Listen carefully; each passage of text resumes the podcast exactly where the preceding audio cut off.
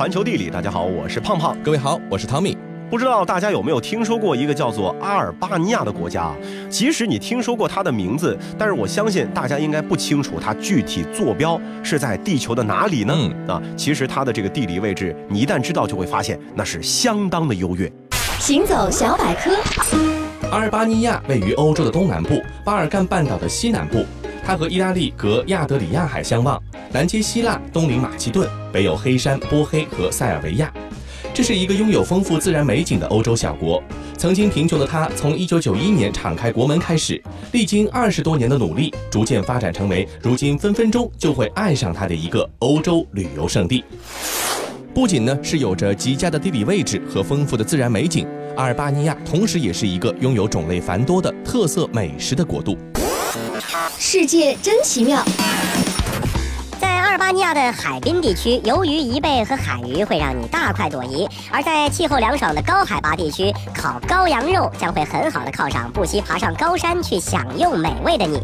阿尔巴尼亚的美食还包括用奶酪或者肉馅做成的酥皮馅饼、芝士加蛋焗肉的塔夫、烤辣椒芝士焗蛋的福格斯和用野生或者养殖贻贝炒制而成的炒蛋菜。此外，羊头汤、肉包馅饼以及土耳其式烤肉卷饼也是不可多得的美味佳肴。就是这样一个拥有令人惊叹的景观、新奇多样的美食、繁华的城市，以及可以和地中海沿岸任何一个地方相匹敌的海滩国家，成为了巴尔干半岛上一匹旅游业的黑马。同时啊，因为阿尔巴尼亚的遗世独立，这里呢还有很多震撼人心的独特景致。包括连绵的古老山峦、被遗忘的考古遗迹和仿佛时间停住的村落等等。那近年来慕名前往阿尔巴尼亚的旅客呢，一直呈现稳步上升的趋势。因此要去可得趁早哦。那说了半天，去阿尔巴尼亚旅游到底哪里比较值得玩呢？被诅咒的山脉。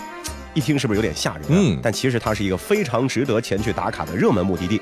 作为阿尔巴尼亚北部的旅游体验最佳地，被诅咒的山脉在最近几年俨然已经成为了背包客们最喜爱的目的地之一。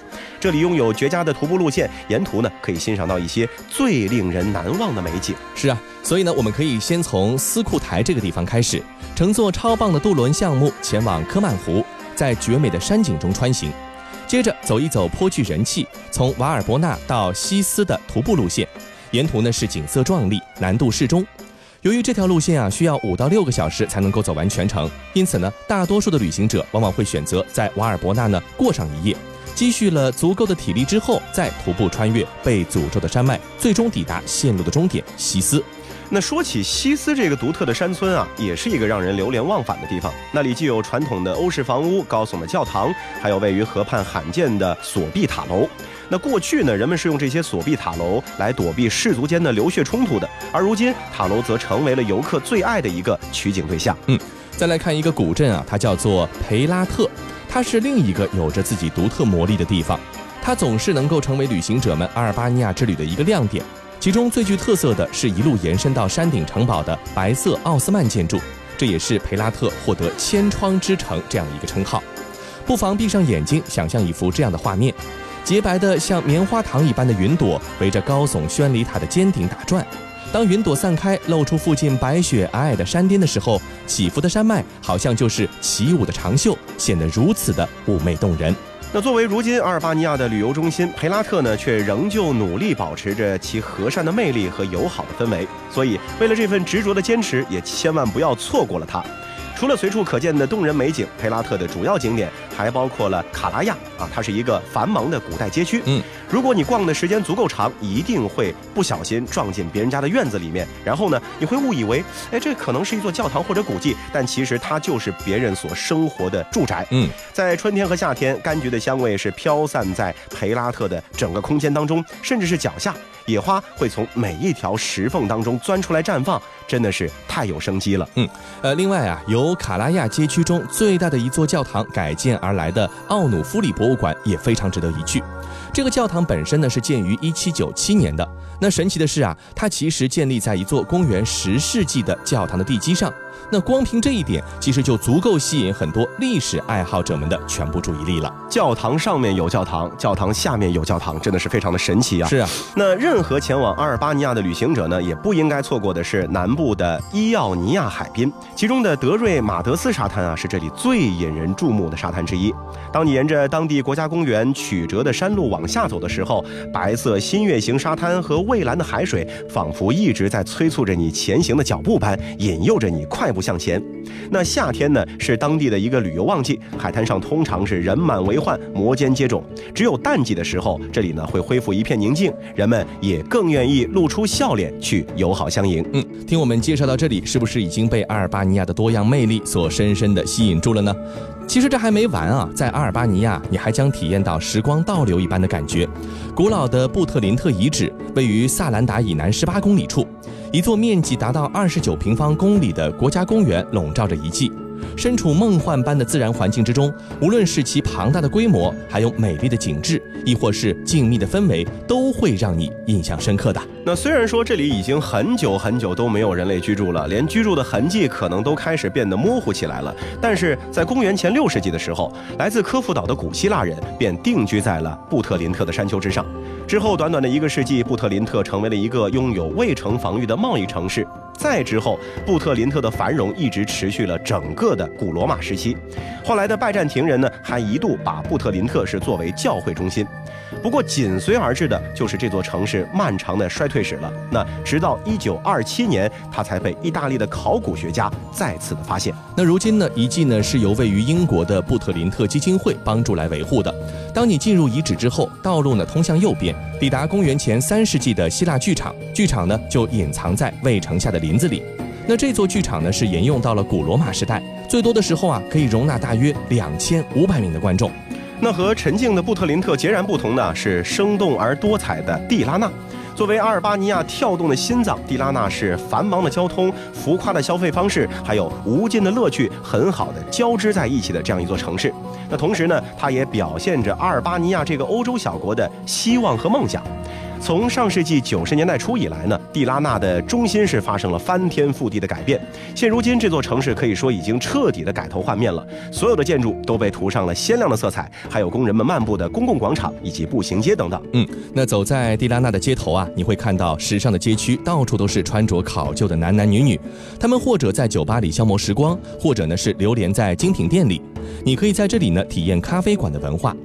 宏伟的林荫大道两侧呢，尽是这座城市旧时的遗迹，令人想起它在奥斯曼、意大利和红色时代的往昔。从精致的宣礼塔到高调的政治宣传壁画等等等等，不一而足。那与此同时啊，这里的国家历史博物馆也是阿尔巴尼亚最大的一座博物馆，你可以欣赏到这个国家的许多考古珍宝，比方说阿尔巴尼亚民族英雄斯坎德培他所佩戴的那把巨剑的复制品。那这一次阿尔巴尼亚之行的终点呢，我们设在了一个传统的阿尔巴尼亚南部的山村，它的名字叫做吉罗卡斯特。它的特色包括了许多方面，比如说厚实的石灰岩小道、壮观的奥斯曼时期的豪宅、德里纳河山谷的美景，以及气势磅礴的山顶城堡。在阿尔巴尼亚最著名的名声在外的文学著作《石头中的编年史》中，吉罗卡斯特就是得到了极尽美丽的描述，而书的作者就是出生在吉罗卡斯特的伊斯梅尔·卡达莱。嗯，总而言之啊，这个吉罗卡斯特呢是一个迷人的建在山坡上的小镇，而其中的奥斯曼时代的豪宅呢，更是一座让人感觉不可思议的房子。它的历史可以追溯到1811年，一共有三层楼，一对双子塔和双拱形立面呢，十分的惹人注意。神奇之处在于啊，从奥斯曼时期以来，房屋呢就几乎没有进行过任何的改变。也正因为如此，在房屋内部的游览呢，就会变得非常的有意思。特别是楼上的画廊，给人的印象呢是尤为深刻。而吉罗卡斯特那怪异的山顶城堡，则是巴尔干半岛最大的城堡之一。城堡拥有镇上最好的视角，你绝对会为了之前不辞辛劳的从老城陡峭的上坡路攀登上去而感到庆幸。城堡内藏有一系列稀奇古怪的盔甲，还有两座不错的博物馆，以及一架被击落的美国空军的飞机，供人参观浏览。I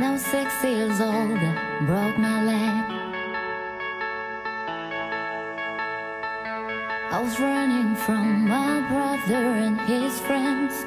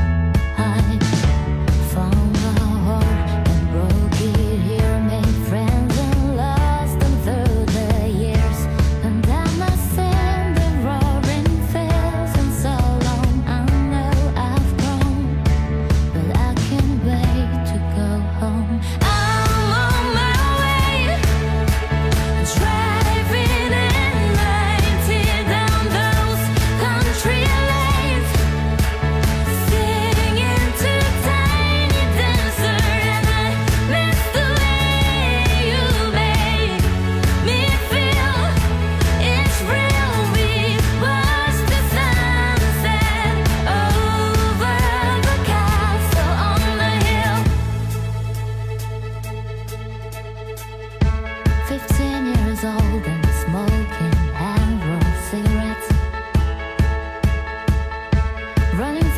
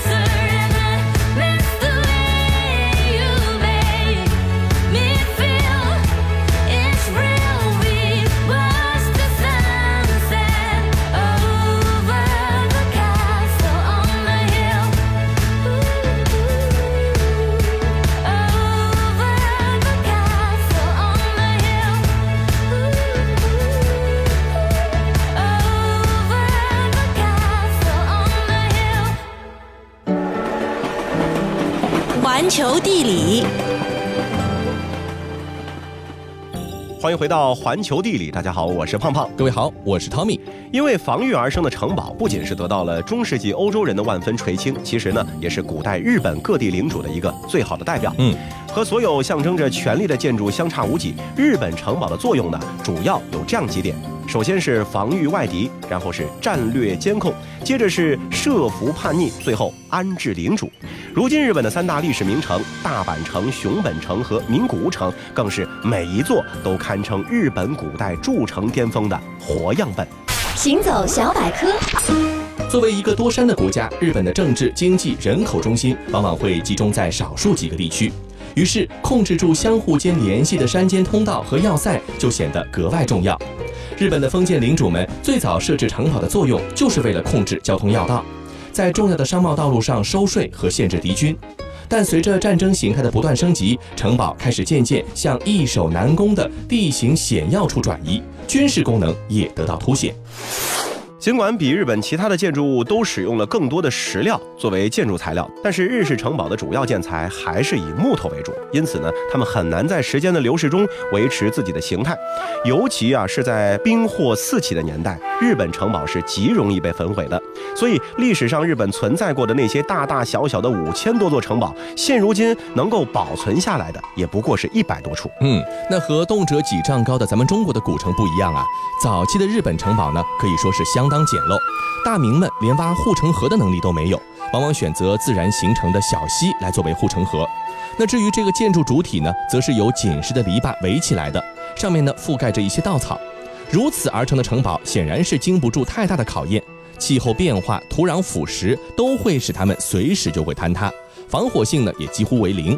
那更重要的是啊，这种建筑的建材受力能力呢是非常有限的，导致早期的城堡不可能做得太大，很难给人以震慑的感觉。那在文献资料上留下的笔墨呢，也就少之又少了。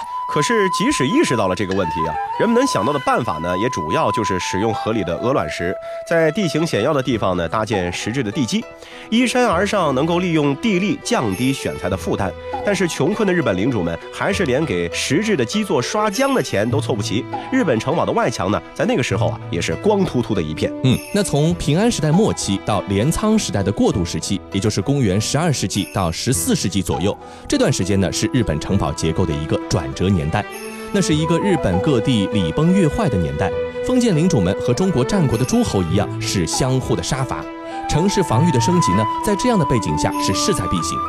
在战争的推动之下，这些城堡呢也变得越来越大，集成了越来越多的附属建筑。镰仓时代中期，也就是差不多在十三世纪的时候啊，因为地区性的竞争而逐渐扩张的堡垒，终于是在蒙古大军入侵的时候发挥了它的作用。虽然说日本人一直觉得在第一次的元日战争中是受到了上天眷顾，刮起神风才击退了蒙古大军，但实际上他们自己的防御也是有一定的作用的。嗯，博多港和九州首府太宰府周边的水城，为日本是赢得了宝贵的时间，阻挡了蒙古大军的脚步，这才逼迫着蒙古军队不得不提前撤退。随即又遇上了台风，导致全军覆没。但是很可惜啊，那时代的城堡到现在几乎都没有留下任何的痕迹。嗯，那随着日本进入了南北朝时代，源自平安时代的城池呢，经过领主们的加固，逐渐形成了永久性的防御工事。比较著名的呢，就是大阪府周边的千早城和赤坂城。这两座城啊，是由名将楠木正成来主持修建的，使用了当时最先进的一个筑城技术，是楠木军事规划中的最重要的一环。那仔细观察这两座城啊，就会发现，他们还没有后世日式城堡天守阁那样高耸的塔楼，但是纵深呢，已经达到了战国时代新城的这样的一个规模。而一直困扰日本的资源问题，在冷兵器时代呢，也始终没有放过他们的意思。那直到这个时候，环绕着两座城的主城墙仍然还是木墙。这类的日式城堡虽然说规模是越来越大了，形态也是越来越复杂，但是说白了就是早期木结构建筑的一种放大版。嗯，在军事的威慑力、设计样式、内部构造上面都是乏善可陈的。而作为日本城堡经典形象代表的名古屋城，它的出现呢，其实是受到了战国时期的刺激才成型的。嗯，那西方城堡啊，是由于火炮的出现而逐渐失去了使用价值，被人们抛弃。日本城堡呢，却因为火器的出现而受到刺激，野蛮生长。火枪的弹丸呢，在弓箭难以到达的距离呢，仍然能够有效的杀伤敌人，城池防御难度变得空前的高。所以就在铁炮应用于战场仅仅三十年后，一向重视新武器的织田信长就已经主持修建了第一座可以用来抵御铁炮攻击的城，也就是安土城。各位，岁月不饶人，时间催成老啊！是时候造一座全新的城堡来安定军心、提振士气，最重要的是抵御铁炮的攻击。是的，将军所言极是。没错，将军说的太有道理。那么，你们都来说说看，这座全新的城堡应该具备哪些特征啊？大家畅所欲言啊，可以随意发挥，不要有任何的拘束吗？是将军，那我就来先说说我的看法。我认为这座新城应该足够的坚硬，坚硬到怎么轰它都岿然不动的程度。铁炮对他来说要如同挠痒痒一般。我觉得，呃，除了足够大，它还应该相当的曲折。一般人即便攻进去了，也会晕头转向，最后天旋地转而亡。放肆！没听过一句话叫“不考虑现实和成本的设想都是耍流氓”吗？胆儿够大的！照你们设想，我造的不是城堡，是海市蜃楼了，哪儿会有这种建筑啊？即便有，谁有这个钱出啊？是是是，我等智慧完全不及将军的千万分之一，欠考虑的地方还请将军原谅。对不起，将军，我们又让您费心教育了，下次争取不再犯这个错误。一群光会吃喝拉撒的饭桶，我要你们干嘛？还好我已经想好了新城堡的大概规划，好好给我听着。这新建的城堡啊，占地面积必须足够大，结构要足够的复杂。如此一来，即便是那些射程很远的铁炮弹丸，也不能再伤害到躲在护墙后的守军了。一层一层逐渐增高的同心圆结构，会让进攻方很难利用射程上的优势，一鼓作气拿下聚集在中央的全部守军。而巍峨高耸的主堡则保证了指挥官的视野和安全，同时还能作为守军火枪手居高临下的固定炮台。将军，高，实在是高啊！将军英明，将军威武。少来这套马屁话，赶紧去实施。是，遵命。安土市城堡的另一个重要特征呢，是使用了大型的石质基座。后来新建的城池大多呢也是沿用了这种设计，直到大阪城的基座呢，将这种思路引到了登峰造极的地步。整座城墙的建造呢，使用了日本全国运来的超过五十万块石料，其中有的石板长达十米，高五米。去参观过的人呢，大都会惊叹于它的巨大。这种明显带有军事色彩的设计啊，后来被证明是极为明智的。倒不是因为他们真的能够抵御进攻方的火器，而是因为这帮助了古城安然度过了日本多发的地震。可是啊，只能用来防备小型火器的安土式的城堡，在重炮传入日本之后呢，也变成了一个致命的缺陷。它往往呢就成为了一场战争中的众矢之的，所有的火炮都对着它轰。嗯，战国末期，德川势力和丰臣势力在大阪城最终决战的时候呢，就是德川家康手下先进的大炮直接攻击了大阪城的天守，才让丰臣秀吉一方是彻底丧失了战斗能力。嗯，当然啊，类似的事情在古代日本呢，只能算是偶发事件，因为缺乏足够优质的钢铁材料制造大炮。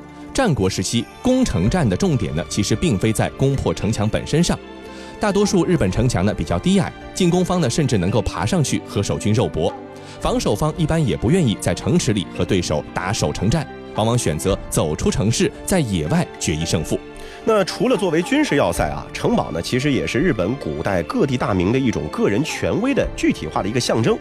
今天已经看不到了的福建城呢，就是一个非常典型的例子。这座城的修建呢，根本就没有任何的军事意义，单纯是向天下昭示丰臣秀吉的权威。很可惜，这座城市命运多舛，建成四年就被地震所摧毁了。那由此也可见坚固的地基是有多重要。嗯，新建的城址呢，又在战争中被焚毁。大阪战役之后，德川家康干脆就宣布这城废了，从此就消失在了历史的烟云之中，连一张设计图都没有保存下来。嗯那也有的大名呢，有了闲钱，宁可修筑大量相对简陋的小要塞，也不愿意把自己家呢弄得金碧辉煌。当其他大名研究新武器、简化征兵制度、提高军队机动性的时候，喜爱龟缩防守的北条家族在相模国和伊豆半岛上则另辟蹊径，用城来作为武器，以小田园城为核心。北条家呢向外拓展了大量的卫星城。尽管这些城大多是由木质结构和夯土来建成的，但是它的威慑力却不容小觑。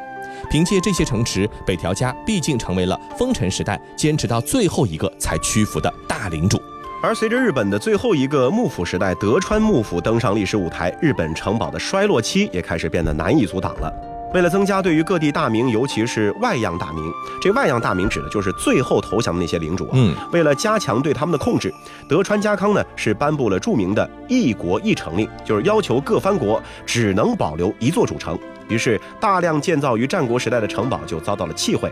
而在随后长达二百五十年的和平年代，人们也很难再找到用城堡去保卫安全的理由了。那日本城堡时代也就由此落下了帷幕。好了，以上就是这期节目的全部内容。如果你喜欢我们的节目，也欢迎大家订阅我们的节目，随时和我们来进行交流。我们下期再见。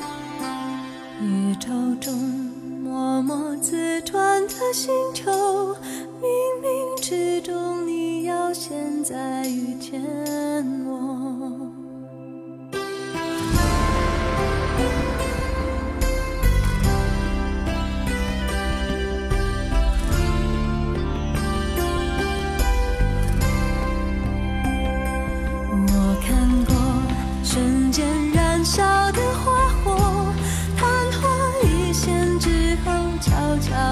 坠落。我醉过斟下